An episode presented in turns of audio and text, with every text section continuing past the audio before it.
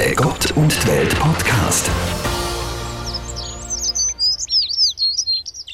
Gibt es Schöneres, als wenn man am Morgen von den Sonnenstrahlen geweckt wird und so ein bisschen gekützelt wird, dann aus dem Schlafsack und aus dem Zelt rausschläft, einen Kaffee macht mit seinem Gaskocher, dann sein Zeug zusammenpackt und losläuft? Ich finde nicht. Ich, ich bin Fabian Engders, ich bin Zeltli begeisterte FM1-Journalistin und mit mir im Studio ist Ines Schaberger. Pilger erfahrene Religionspädagogin. Unser Podcast heute dreht sich ums Weitwandern und ums Pilgern. Ich werde ein bisschen von meiner eigenen Erfahrung beim Pilgern erzählen und wir haben verschiedene Wandererprobte gefragt, wie sie ihre Wanderferien erlebt haben. Außerdem geben wir euch exklusiven Einblick in die Pilgerherberge St. Gallen und geben Tipps fürs Weitwandern und Pilgern da ja in der Sommerferien wegfliegen, zum Beispiel ans Meer, auf Ägypten oder auf Thailand, einen Roadtrip machen durch die USA oder zum Beispiel auch Ferien in Südamerika, da geht vermutlich nicht. Unsere Sommerferien dieses Jahr verbringen wir vermutlich in der Schweiz und allenfalls in den Nachbarländern. Jetzt äh, ist das vielleicht für ein paar ein, ein spezieller Gedanke.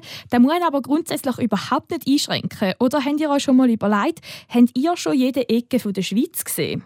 Ich nicht. Ich kann definitiv nicht, nein. Hast du schon Pläne für deine Sommerferien? Ich werde nach Österreich zu meiner Familie fahren und wahrscheinlich dort Österreich besser kennenlernen beim Wandern. Schön. Ich habe nicht so frohe Aussicht. Ich muss wahrscheinlich meine Masterarbeit fertig schreiben. Oh ja, und, äh, aber nachher, wenn ich Zeit habe, würde ich auch gerne noch einen äh, Langwanderweg machen und ich gehe noch in ein Sommerlager mit. Du bist schon mehrmals pilgern gegangen. Wie war das so für dich? Gewesen? Total die tolle Erfahrung, die ich nicht missen möchte. Ich war einmal für zehn Tage pilgern mit einer Gruppe von jungen Leuten. Das war mitten im Studium. Und letzten Herbst, am Ende meines Studiums, war ich zwei Monate mit meinem Freund gemeinsam pilgern. Schön. Und am liebsten würde ich sofort wieder gehen. Ja, da glaube ich. Wo sind wir denn durchgelaufen? Wir sind direkt vor meiner Haustür gestartet in Niederösterreich, also in der Nähe von Wien, und dann quer am österreichischen Jakobsweg bis Innsbruck.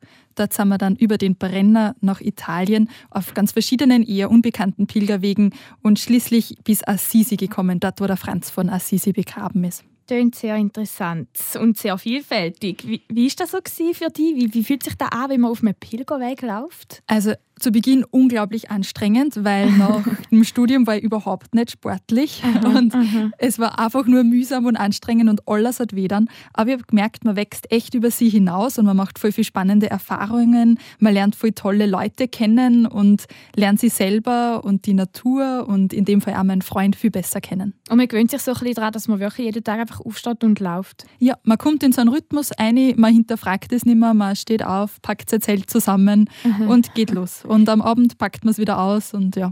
Ihr habt im Zelt geschlafen in dem Fall? Ja, also wir haben unser Zelt und Gaskochern so dabei gehabt und da immer wieder am Campingplatz oder im Wald übernachtet. Aber wir haben auch bei Klöstern und Pfarrhäusern angeklopft und wenn es welche gegeben hat, haben wir auch in Pilgerherbergen geschlafen. Du als Religionspädagogin, was würdest du sagen, was macht Pilger so speziell und so anders? Man ist einfach weg von allem, vom Alltag, von der Hektik. Ähm, beim ersten Mal, da habe ich mein Handy die ganze Zeit ausgeschaltet gehabt, weil mhm. die Pilgerreise ja organisiert war und ich mich um nichts kümmern habe müssen. Beim zweiten Mal habe ich schon das Handy braucht hin und wieder, aber zum Beispiel WhatsApp die installiert und auch mein E-Mail-Programm und das war total schlimm, irgendwie nimmer verbunden zu sein mit anderen Menschen und so, weil also ich habe den totalen Drang gehabt, jeden Tag auf mein Handy zu schauen so. ja. und wenn man das einmal überwunden hat, dann kann man sich echt Gedanken machen über Gott und die Welt und kommt total ins Nachdenken und Reflektieren. Und das habe ich total schön gefunden und macht Pilgern so besonders, dass man weg vor allem kommt. Also eigentlich auch eine Art Digital Detox, so ein bisschen, wenn man es auf Neudeutsch sagen Ganz genau. Gibt es einen Moment, wo du daran gedacht hast, jetzt auf deiner Reise, wo du denkst, ja, es guckt mir ich höre jetzt auf und gehe heim? Ich war echt kurz davor, in den Zug zu steigen und wieder nach Hause zu fahren. Das war am Brenner. Mhm. Wir haben uns ausgemacht, dass wir jeden siebten Tag eine Pause machen und immer am Sonntag und da waren wir gerade am Brenner und der ist wirklich, es gibt schönere Orte auf dieser Welt als den Brenner. Wir mussten da zwischen Autobahn und Bundesstraße am Gehsteig, der gar kein Gehsteig war, durchgehen und dort war dann unser freier Tag gewesen und das war natürlich nicht möglich und ich habe einfach nimmer können und mir dachte, jetzt höre ich auf, jetzt los ist. Aber zum Glück sind wir weitergegangen und in Südtirol war es dann total schön und wir haben uns auch erholt und ja. Also hat sich so ausgezahlt, um über den Low Point, wo du so bist, darüber rauswachsen und, und weiterziehen. Ja, und es war total interessant zu merken, dass man körperlich zu viel mehr in der Lage ist, als man eigentlich gedacht hat, dass man in der Lage ist. Nicht immer muss man gerade pilgern, wenn man seine Ferien mit Wandern verbringen will.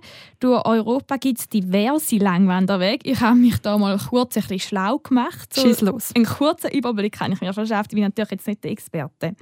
Aber in der Schweiz gibt es zum Beispiel einen Alpen-Panoramaweg. Der geht von Rorschach bis auf Genf über diverse Alpen. Die Schweiz ist allgemein das Land mit den meisten Wanderwegen auf der Welt, also mit dem dichtesten Wanderwegnetz sozusagen. Auf einem Quadratkilometer Boden verlaufen fast zwei Kilometer Wanderweg. Nicht schlecht. Man kann eigentlich überall durchlaufen. ich habe das Gefühl, die Schweiz ist das Land mit den besten ausgeschilderten Wanderwegen. Ja, das kann ich mir auch gut vorstellen. Das stimmt. Genau. Aber man muss nicht unbedingt in der Schweiz bleiben. Vermutlich gehen ja die Grenzen auf und man kann auch durch Europa weit wandern. Angeschrieben sind die Langwanderwege mit E1 bis E12. Die gehen durch ganz Europa und es gibt dann aber auch noch diverse Alpenwege, wie zum Beispiel einen von der Schweiz, der bis ans Mittelmeer geht. Oder der Alpe Adria Trail, der relativ bekannt ist. Der geht von Österreich bis auf Trieste. Der ist 683 Kilometer lang. Also gibt es genug Weg zum zurückklicken. Online gibt es ganz, ganz viele Broschüren, Routen, Tipps, Tricks, wie man äh, so einen Langwanderweg machen will. Und auch so Packlisten, wo man, wo man sich zusammenstellen kann, wie dass man so ein bisschen durch Europa durchreisen mit dem Rucksack. Kennst du Leute, die das gemacht haben, so einen Langwanderweg? Ja, eine, die hören wir nachher, die heißt Angela, eine ganz gute Kollegin von mir. Und zwei, drei Kolleginnen kenne ich, die mit dem Zelt und mit dem Rucksack so ein bisschen durch Schweden und durch Norwegen gelaufen sind für mehrere Tage. Letzte Woche sind zwei Kollegen von mir, die heißen Nadine und Armin aus dem Oberthurgau, sind heimgekommen. Die sind knapp einen Monat unterwegs gewesen. Sie sind vom Bodensee zu Romanzon gestartet und sind in dem Monat bis auf Wöwe am Genfersee gelaufen. Es war recht les, es war wirklich sehr eindrücklich. Gewesen. Vor allem auch, weil es ziemlich sicher etwas Einmaliges ist. Ich wollte die Schweiz einmal noch ein bisschen besser kennenlernen. Und mein Gedanke war, am besten machst du das so langsam wie möglich. Also laufen in dem Fall. Und ja, wieso denn nicht quer durch die Schweiz durch? Dann hast du etwa fast alles gesehen. Richtig coole Idee. Haben Sie sich dazu spontan entschieden oder haben Sie das schon länger so geplant gehabt? Also im Kopf haben Sie es glaube ich schon länger. Sie haben sich äh, etwa seit einem Jahr da in den Kopf hineingesetzt und sind am 1. Mai losgelaufen. Highlights haben wir ganz viel gehabt. Wir haben mega schöne Wege, gehabt, viele schöne Plätzchen gefunden, riesige Aussichten. Gehabt. Überall hat uns wieder einmal ein Reh angeschaut oder ein Fuchs. Und das Lowlight ist ein schwierig zu sagen. Wir haben einmal ein bisschen kalte Tage, nasse. Und dann hat es aber dann gerade wieder kehren, dass wir strömend Regen hatten. Und eine Stunde später sind wir bei einem friburgischen Bauer in der Küche hineingehockt, haben mit ihm einen Kaffee getrunken und sind eingeladen worden für die Nacht und Übernachtung. Das kann ich voll gut nachvollziehen, was der Armin da erzählt. Ich habe das auch ein paar Mal erlebt, dass uns wildfremde Leute eingeladen haben. Eine italienische Oma hätte uns wohl am liebsten adoptiert. Ja, das kann ich mir vorstellen. Gastfreundschaft ist auf diesem Weg wahnsinnig groß. Angela, die ich vorher erzählt habe, die Kollegin, die ist aus Zielschlacht, sie ist letztes Jahr am Langwanderweg GRC entlang gelaufen. Der geht an den Pyrenäen an. Und sie hat das Zelt mitgenommen, ist aber ganz alleine unterwegs. Gewesen. Wir haben das ausgewählt, weil ich auch abseits der Zivilisation laufen und nicht irgendwo einen Langwanderweg machen, wie einen Jakobsweg oder etwas an einem Ort, wo man täglich durch Dörfer oder durch bewohntes Gebiet durchkommt und wirklich in der Natur sein es war mega lässig, die Zeit. Es war sehr herausfordernd, mental und körperlich, aber eigentlich vor allem stärkend. Also es war mega lässig. Es hat mir wieder mal gezeigt oder bewiesen, dass ich ganz viele Probleme oder ganz viele ähm, Herausforderungen gut selber kann angehen kann. Dass es immer eine gute Lösung gibt. Ziemlich faszinierend, dass sie ja ganz alleine unterwegs mhm, war. Das finde mhm. ich echt bewundernswert. Mutig, ja. Wie die Angela, so habe ich auch gemerkt, dass ich eigentlich sportlicher bin, als ich dachte. Am Anfang waren wir nur 15 Kilometer am Tag unterwegs und am Schluss waren es über 30. Oh, krass. Also bist du so richtig so drin gewachsen. Ganz genau. Gibt es da einen Unterschied, wenn man jetzt sagt, man tut weit wandern, wo man sich ja eigentlich schon bewusst eine Route setzt und irgendwie das Gefühl hat, man will vor allem so ein an seiner, also nicht unbedingt an seiner Fitness schaffen, aber schon halt so ein sich körperlich Grenzen setzen und pilgern, wo man sich ja eigentlich vor allem auf eine Reise macht aus religiösen Gründen und zum Gott so ein bisschen näher sein? Ich glaube, es gibt viele Gemeinsamkeiten, auch von Erfahrungen, die man macht beim Pilgern Aha. und beim Weitwandern.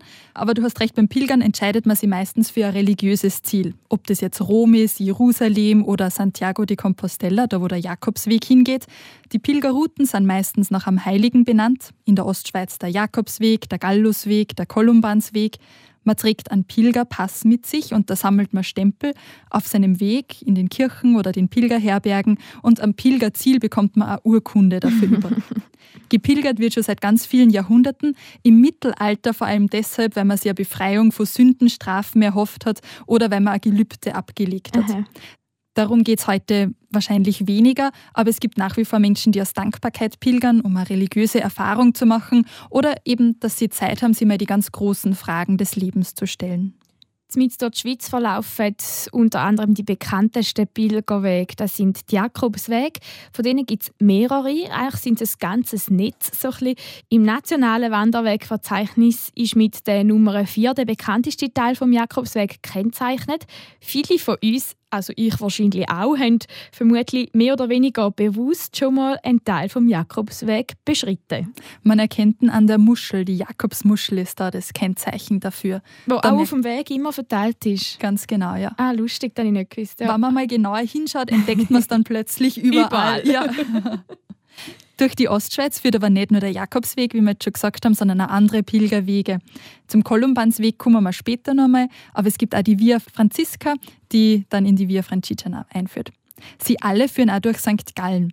Und weil die Pilger ja irgendwo übernachten müssen, weil die meisten haben doch kein eigenes Zelt dabei, sind auf den Wegen sogenannte Pilgerherbergen entstanden.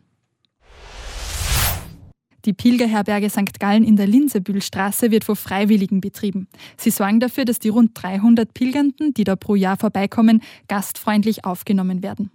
Es ist ein ganz altes Haus und die goldene Jakobsmuschel am Eingang zeigt einem sofort, ah, das ist eine Pilgerherberge. ich war dort und habe mich bücken müssen, um durch die Tür zu kommen. So eng und klein war klein, alles. Ja. Es war total einfach dort, aber sehr sauber und total liebevoll eingerichtet. Es gibt drei Zimmer in dieser Pilgerherberge, da stehen insgesamt zehn Betten zur Verfügung. Wegen den Abstandsregeln in Zeiten von Corona wird es dieses Jahr ein bisschen weniger sein. Josef Schönauer ist der Präsident des Vereins Pilgerherberge St. Gallen. Er ist ein echter Pilgerbegeisterter durch und durch, betreibt dann eine eigene Webseite dazu und auch einen Pilger-Newsletter und schaut, dass er jedes Jahr mindestens einmal in Spanien ist. Er zeigt mir den Raum, wo er die Pilgernden begrüßt. Es ist einerseits der Empfangsraum und da ist der Empfangstisch, wo dann einmal die Hospitalera oder der Hospitalier sitzt und die Schublade zückt. Aber zuerst gibt es noch einen Schluck Wasser zum Trinken. Das ist das Erste. Das Absitzen, den Rucksack ablegen, also abstellen. Die Schuhe, das Schuhgestell haben wir vor der Tür. Das ist vor allem beim nassen Wetter wichtig. Es gibt Putzarbeit. Und auch die Geschmäcker bleiben draussen. Der Raum ist auch gleichzeitig die Küche, wo man sich selber kochen kann. Die Vizepräsidentin Brigitte Hungerbühler pilgert seit fast 30 Jahren und sie liebt es, Gäste in der Pilgerherberge zu betreuen. Also da ist jetzt da Dusche mit WC, wo immer sehr stark benutzt wird. Jeder muss da durch, sonst ist ihm nicht wohl. Und Dann haben wir da nochmal einen äh, Raum, so einen Wäschraum eigentlich. Und da ist jetzt unser Zweierzimmer, wo alle eigentlich als erstes gehen da rein, weil die meisten kommen entweder allein oder das zweite. Und von da aus kann man dann eben in unseren nächsten wunderbaren Raum, das ist die Terrasse, mit dem Tisch und mit den Stühlen. Aber man geht da raus und dann hat man ein lauschiges Plätzchen und kann den Abend ausklingen lassen. Ich war ja auf meiner Pilgerreise in vielen verschiedenen Pilgerherbergen, aber von der war ich absolut begeistert. So ein gastfreundlicher Ort. Man müsste eigentlich mal auf St. Gallen pilgern in dem Fall. Ja, man kommt da ja eigentlich nie hin, weil man ja da wohnt, aber Genau. zahlt sie aus. Ich war besonders begeistert von der Dachterrasse, den schönen Duschen und von der Waschmaschine mit dem Tumbler. Das hat man nicht in vielen Pilgerherbergen, weil sonst muss man sein ich. Zeug immer mit der Hand waschen und man kriegt es nie ganz sauber. Besonders liebevoll habe ich gefunden, dass sie auf jedes Bett ein Handtuch hinlegen mit Schoki und einer Karte mit ermutigenden Texten. So Pilgerherberge funktionieren ja grundsätzlich nur, wenn es mega viele Freiwillige gibt, so wie Sie zwei, die da mit, mit Herzblut betreiben. Warum engagieren Sie sich so fest fürs Pilgern und für die Herberg? Meistens sind sie selber schon gepilgert und haben erfahren, wie es ist, wo gastfreundlich aufgenommen zu werden. Die 30 Freiwilligen, die sich da in der Pilgerherberge St. Gallen engagieren, wollen das einfach weitergeben. Außerdem kommt es immer wieder zu schönen Gesprächen mit den Gästen. Es gibt derige, die, die vor allem schon länger unterwegs sind. Also die sind vielleicht in Deutschland schon ein bisschen und da, und da kommt es dann raus, wenn jemand zulässt, wo auch die Erfahrung gemacht hat vom Pilgern, wo nicht einfach im Hotel ist, wo keine Ahnung hat, wie das ist. Er weiß wohl, wie eine Wanderung ist, aber nicht, dass du vielleicht einen speziellen Beweggrund hast, um pilgern zu gehen. Und da hast du dann vielleicht zuerst mal Leute, wo die eigentlich verstehen, was du meinst. Und dann, und dann öffnen sie sich schon. Das sind die einen. Und die anderen, die halt vielleicht erst anfangen, die haben noch gar nicht den Pilgerrhythmus drin. Für die ist da noch eine Wanderung, ist lässig. In einer Woche gehe ich wieder heim und nein, nein, muss niemand da bleiben. Ich könnte schon gehen. Ich gehe jetzt in die Stadt und gehe noch ein bisschen, ist noch etwas los und so. Also das ist ganz verschieden. Die Gäste bekommen aber nicht nur etwas, sie lassen auch was da. Sie gehen sehr achtsam mit den Möbeln um. In elf Jahren hat der Josef und sein Team noch nie neu ausmalen müssen. Zum Beispiel eine koreanische Pilgergruppe. Es gibt nämlich jetzt immer mehr koreanische Pilgergruppen Lustig. am Jakobsweg. Die hat ihnen ein buntes Bild mit einem Pilgerweg und koreanischen Tempel geschenkt. Das haben sie in der Pilgerherberge aufgehängt. Ah. Andere wieder hinterlassen einen Eintrag im Gästebuch mit Worten der Dankbarkeit. Ich habe es durchblättern dürfen und da Einträge auf Deutsch, Französisch, Englisch, Tschechisch, Polnisch und Koreanisch gefunden. Die Brigitte Hungerbühler hat einen Text vorgelesen aus dem Gästebuch. Ah, das kann ich nicht lesen, weil das ist Tschechisch, das kann ich nicht. Also das tönt dann so, das versteht niemand. Dann nehme ich die vom 28. Oktober. Als einer der letzten Pilger in diesem Jahr freuen wir uns, in dieser warmen und gastfreundlichen Herberge wohnen zu dürfen. Die heiße Dusche und die liebevolle Aufnahme mit wertvollen Tipps waren nach diesem nassen, wolkenverhangenen Tag wirklich wohltuend. Herzlichen Dank den ehrenamtlichen Engeln Anja und HC aus Lüneburg. Drei Monate lang ist man unterwegs, wenn man von St. Gallen bis auf Santiago gehen möchte. Viele der Pilger, die in St. Gallen vorbeikommen, gehen also nicht den ganzen Weg. Junge Menschen gehen auch pilgern, aber viele sind doch älter. Hauptsächlich sind sie über 50, vielleicht sogar über 60 pensioniert oder noch nicht ganz oder wissen, jetzt ist es so weit, jetzt muss man etwas überlegen, jetzt gehe ich mal auf den Pilgerweg, vielleicht kommt man da noch eine Idee oder ja. Ganz egal, ob Student oder Pensionistin, was sie verbindet ist, beim Pilgern sind alle gleich, meinte Josef Schönauer. Ja, man schaut nicht mehr, ist das der Herr Doktor sowieso oder die Frau sowieso. Man schaut nicht auf Stand oder äh, was für eine Einkommensklasse sind oder keine Ahnung, sondern sind einfach alle Pilger. Nach der Hausführung haben wir uns nochmal zusammengesetzt im Wohnzimmer. Ein total gemütlicher Raum mit Sofa, Gitarre, Jazzkarten und Schachtisch. Da habe ich die Brigitte Hungerbühler gefragt, warum sie eigentlich mit dem Pilgern begonnen hat. Also für mich ist es ein, ein Grund um so wie einen Lebensabschnitt abschließen. So jetzt muss man sich überlegen, Kind will ich kein oder komme ich kein über oder wie auch immer und Tue ich heiraten oder nicht heiraten? Nein, mache ich nicht. Jetzt gehe ich auf den Weg und dann überlege ich mir die ganze Geschichte. Also es war wie so ein, ein Abschnitt gewesen, wo gewisse Entscheidungen gefällt sind, aber die sind nicht bewusst gefallen. Also ist man nicht am Morgen verwacht und hast dann gewusst, es ist so, sondern das ist ein, ein Prozess, der abläuft in den drei, vier Monaten, wo du unterwegs bist. Das war 1993 und seitdem ist die Brigitte immer wieder pilgernd unterwegs, wow. nicht nur am Jakobsweg. Mhm. Also das ist das erste Mal, als ich gegangen bin und in der Zwischenzeit bist du überall ein bisschen unter, unterwegs. Also bist irgendwie wie infiziert. Dann gehst du immer wieder, suchst wieder ein Stückchen Jakobsweg irgendwo, ob jetzt da zu Deutschland ist oder zu Österreich oder halt wieder zu Spanien, einfach einen anderen Weg. Sie genießt es, in so einen Pilgermodus hineinzukommen und das Laufen wird für sie dann zu einer Art Meditation. Ist das bei dir auch so, gewesen, wo du unterwegs bist? Ja, irgendwann hört man einfach auf zum Denken, sondern man läuft Aha. und läuft und geht weiter und wächst über sich hinaus. Aber innerlich gehen dann doch viele Prozesse ab. Also auch wenn man nicht Entscheidungen auf Lebensfragen sofort da hat, auf dem Weg macht man sich doch so seine so Gedanken. unbewusst zum Teil vielleicht auch, dass man es gar nicht merkt, dass man so einen Konflikt mit sich mitträgt und dann plötzlich kommt er so rauf. Ganz genau, ja. Ja. Man überlegt außerdem, wenn man so reduziert lebt, nur mit einem kleinen Rucksack bepackt, was man überhaupt zum Leben braucht. So ging es auch dem Josef Schönauer. Er ist zum Beispiel 40 Tage von Lourdes bis nach Santiago gepilgert und hat es total genossen. Das nach Hause kommen war aber ganz schön schwierig für ihn. Heimkommen ist in dem Sinn zuerst schon eine rechte Umstellung.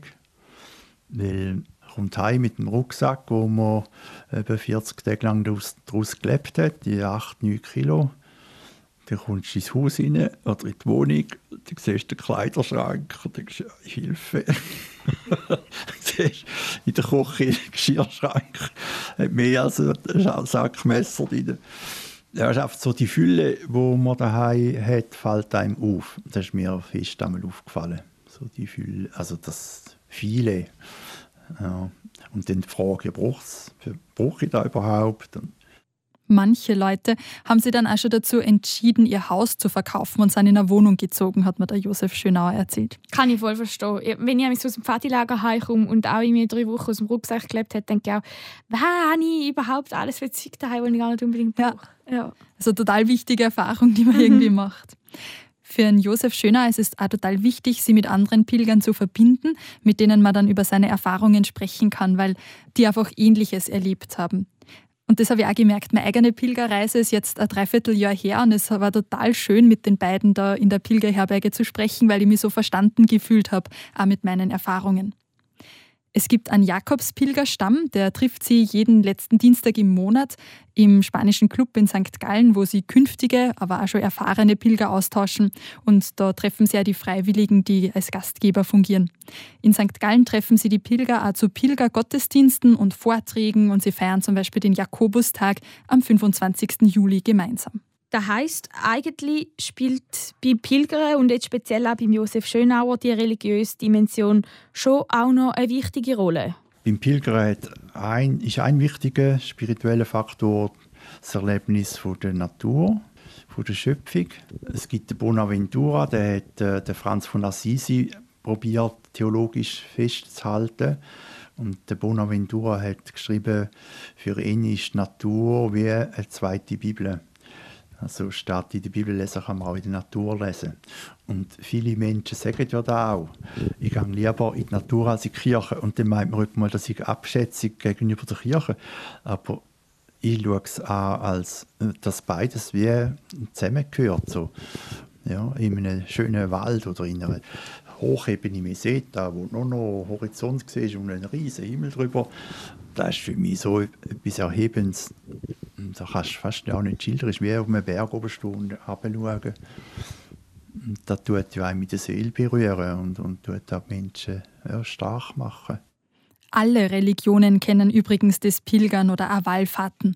Muslime pilgern nach Mekka, Buddhistinnen nach Bodh Gaya, Hindus nach Varanasi an den heiligen Fluss Ganges, Jüdinnen nach Jerusalem, Christen zu Apostelgräbern nach Rom oder Santiago de Compostela oder auch zu Marienwallfahrtsorten wie Einsiedeln. Es ist so eine Grundanlage im Menschen, sie auf den Weg zu machen und zu suchen, Vielleicht, wenn man das Gefühl hat, es muss doch mehr geben als alles, was man so sieht und erlebt. Beim Gehen in der Natur bekommt man dann vielleicht eine Ahnung davon. Also heisst eigentlich, man muss religiös sein, dass man kann oder sollte, ja, eigentlich kann pilgern. Nein, denke ich eigentlich gläubig im herkömmlichen Sinn sicher nicht. Aber man muss einfach offen sein für, für Sachen, die vielleicht nicht den Namen sprechen. Wo, eben, wo man in der Natur findet, in der Spiritualität. Also, wenn man jetzt den ganzen Tag läuft und dann sieht man vielleicht ganz eine einsame Kapelle oder irgend und vielleicht ist es sogar noch im romanischen Stil, wo sowieso noch ein wirklich nur das Nötigste ist und dann kommst du da rein und dann gibt es wie Schwingungen und dann kannst du nicht mehr sagen, äh, du bist nicht religiös, weil dann berührt dich da tief, weil dann siehst du, mein Gott, ja, da geht jetzt in dich rein, oder? Und hat halt vielleicht gleich etwas, wo nicht fassbar ist. Ich habe es voll geschätzt, beim Pilgern in Kirchen Schutz zu finden vor Regen, vor der Sonne dass man sich ausruhen kann. Einmal in einer Kirche kurz geschlafen, weil sonst kein Bankerl da war. Und wir haben immer Pilgerstempel in Kirchen gefunden. Das war total schön. Umso schlimmer war es dann, als in Italien ganz viele Kirchen geschlossen hatten. Das hat mich wahnsinnig aufgeregt. Also einfach, weil man normalerweise Kirche nicht beschließen sollte oder weil es dann keinen Stempel hat, dort hast du als Erinnerungsstück mitnehmen Weil mir das Bild so gestört hat von Kirchen, die ihre Türen verschlossen haben für Leute, die vorbeikommen und gerne reingehen würden. Mhm. Was haben ihr mitgenommen zum Pilgern? Also was braucht man oder was sollte man noch nicht mitnehmen? Einfach nur das Allernotwendigste, weil ja. man muss es ja selber tragen. Auf der Webseite pilgern.ch, da gibt es ganz viele wichtige Infos und auch eine Packliste. Da kann man sich anschauen, was man mitbraucht. Wir selber haben ein Zelt und einen Kocher mitgehabt. Das hat natürlich zum Gewicht hinzugefügt. Mhm. Ich habe das Schminkzeug zu Hause gelassen und habe es nicht vermisst. Das war auch eine interessante Erfahrung. Und sonst einfach das, was man selber mitnehmen will, muss man halt auch tragen. Da merkt man, was es am Wert, dass ich es mitnehme. Beim Pilgern bekommt man aber alles, was man braucht, meint die Brigitte Hungerbühler. Also habe jetzt ein Beispiel vielleicht, wo ich gegangen bin, hat man in Frankreich hat es praktisch keine Herberge gegeben, da hat es die dort abgegeben oder bist ins Hotel. Dann haben wir am Abend bezahlt und sind am Morgen einfach gegangen. Und an dem speziellen Morgen ist vor der Tür bei uns eine Kanne Kaffee und ein bisschen Brötchen, so ein Sauschnörli und ein bisschen Käse. Und da haben wir ja dann nicht mehr gegessen. Haben sie mitgenommen und tatsächlich am anderen Abend, wo wir dort waren, hat es keinen Laden hat es nichts und dann haben wir den Proviant vom Morgen noch. Also wie wenn, du kommst wirklich da über, was du brauchst. Du musst einfach irgendwie musst du dich darauf einlassen, musst Gottvertrauen haben oder das Urvertrauen oder wie auch immer man dem sagen kann. Und dann kommt es wirklich gut.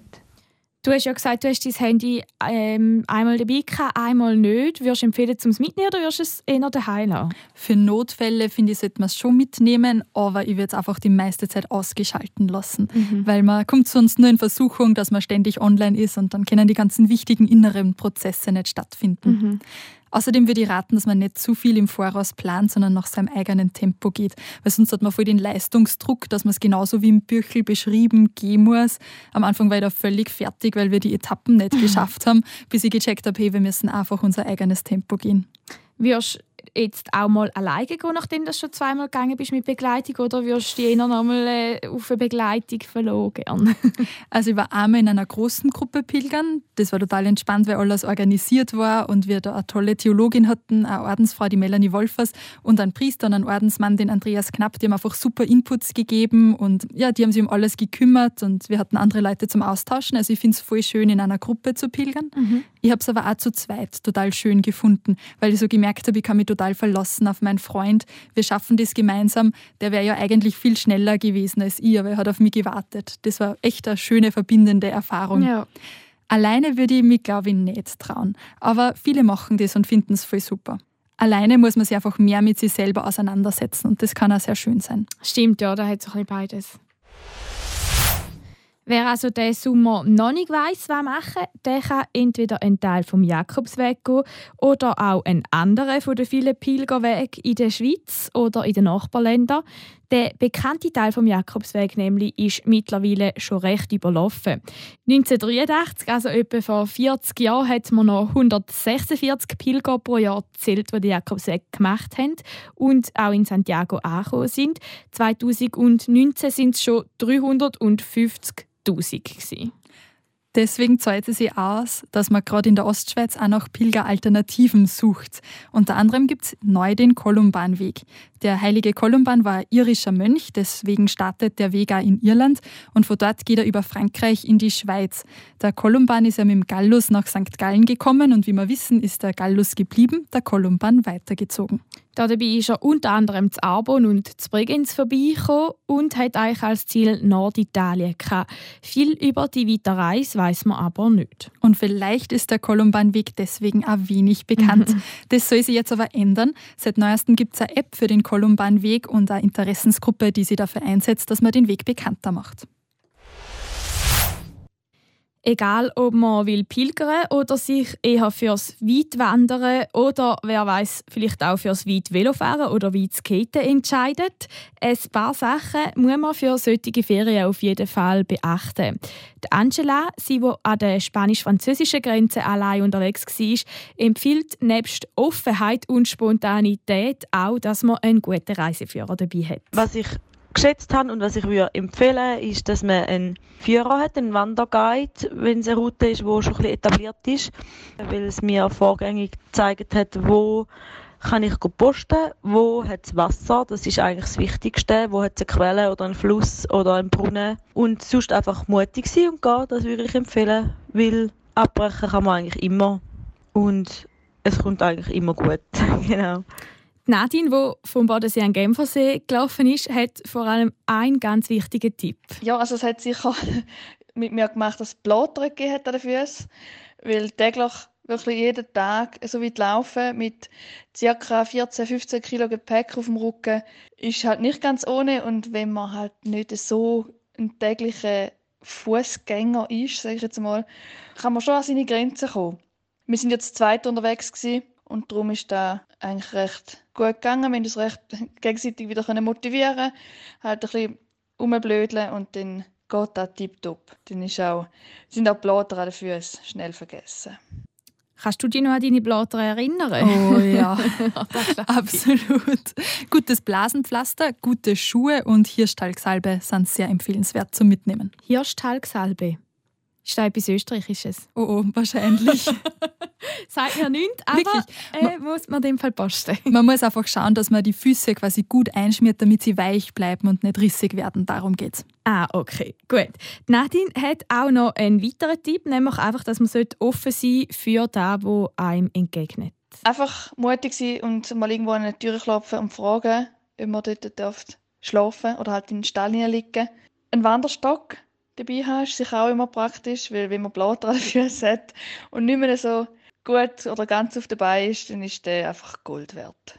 Die Pilgerin Brigitte Hungerbühler rät, sie nach Möglichkeit zwei oder drei Wochen lang Zeit zu nehmen, nicht nur ein paar Tage. Da würde ich den Leuten raten, dass sie wirklich auf sich selber hören und dann gehen und dann möglichst 14 Tage oder drei Wochen aneinander gehen, weil dann wirklich in einen richtigen Pilgerrhythmus hineinkommst und dann bist du nicht mehr Wanderer, dann hast du schon ein bisschen etwas mehr gemacht und hast vielleicht schon im Kopf angefangen zu arbeiten und so und das ist wahnsinnig wichtig und du kommst wirklich immer da über, was du gerade brauchst.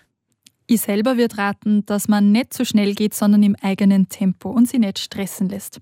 Und der Josef Schönauer rät aber im Nachhausegehen langsam unterwegs zu sein, zum Beispiel mit dem Zug oder Bus und ja nicht mit dem Flugzeug. Das Flugzeug ist eigentlich sehr eine gewalttätige Sache für die Seele, weil vor allem das Heimgehen geht viel, viel zu schnell. Also, da, da, hört man den Weg auf und steigt am anderen Tag ins Flugzeug, macht es Baff und stehst vor der Haustür und schüttelt einem zuerst mal innerlich die Türen. Und mit dem Zug hat man die Möglichkeit, mehrere Stunden, wegen meiner so gerne den ganzen Tag unterwegs zu sein und nochmal die Landschaften durchzuziehen. Äh, Ganz ein schöner Gedanke, dass man sich Zeit nimmt auch für die Rückreise. Wirst du wieder pilgern, wenn du jetzt nochmal entscheiden könntest? Absolut. Alle, die ich bis jetzt kenne, die so etwas gemacht haben, würden auch auf jeden Fall nochmal gehen. Und die Angela und der Armin, die sind immer noch mega begeistert. Ich würde auf jeden Fall nochmal gehen. Also ich plane auch wieder etwas. Es ist super, eine super Erfahrung, mega lässig. Es gibt tolle Begegnungen man lernt sich und seinen Körper besser kennen und schätzen auch. Einfach machen, einfach drauf los. Ein bisschen Vorbereitung gehört dazu. Schauen, dass man nicht zu viel Gewicht mitnimmt. Und dann einfach offen auf die Leute zugehen. Die Leute haben mega Freude, wenn sie erfahren, dass du so eine riesige Wanderung gefahren hast und etwas Spezielles und sind mega freundlich zu dir. Jetzt habe ich gerade auch Lust zum Gehen. ich könnte gerade jetzt auf der Stelle meine sieben Sachen packen und äh, mein Zelt und meinen Rucksack packen und äh, losdüsen und drauf loslaufen. Also, vielleicht bin ich in der nächsten Woche nicht mehr da und äh, dann weisst du, wo ich bin, nämlich irgendwo unterwegs in den Bergen. Hallo, bitte nicht. Wir haben nächste Woche wieder gemeinsam Gott und Welt Podcast. Okay, gut, dann tue ich es vielleicht noch verschieben. Verschieb's auf zwei Wochen. Gut. Danke euch fürs Zuhören. Ich hoffe, es hat euch gefallen und wir freuen uns auf nächste Woche bei Gott und Welt. Der Gott und die Welt Podcast in Zusammenarbeit mit der katholischen und evangelischen Landeskirche von der Kantone St. Gallen und Appenzell.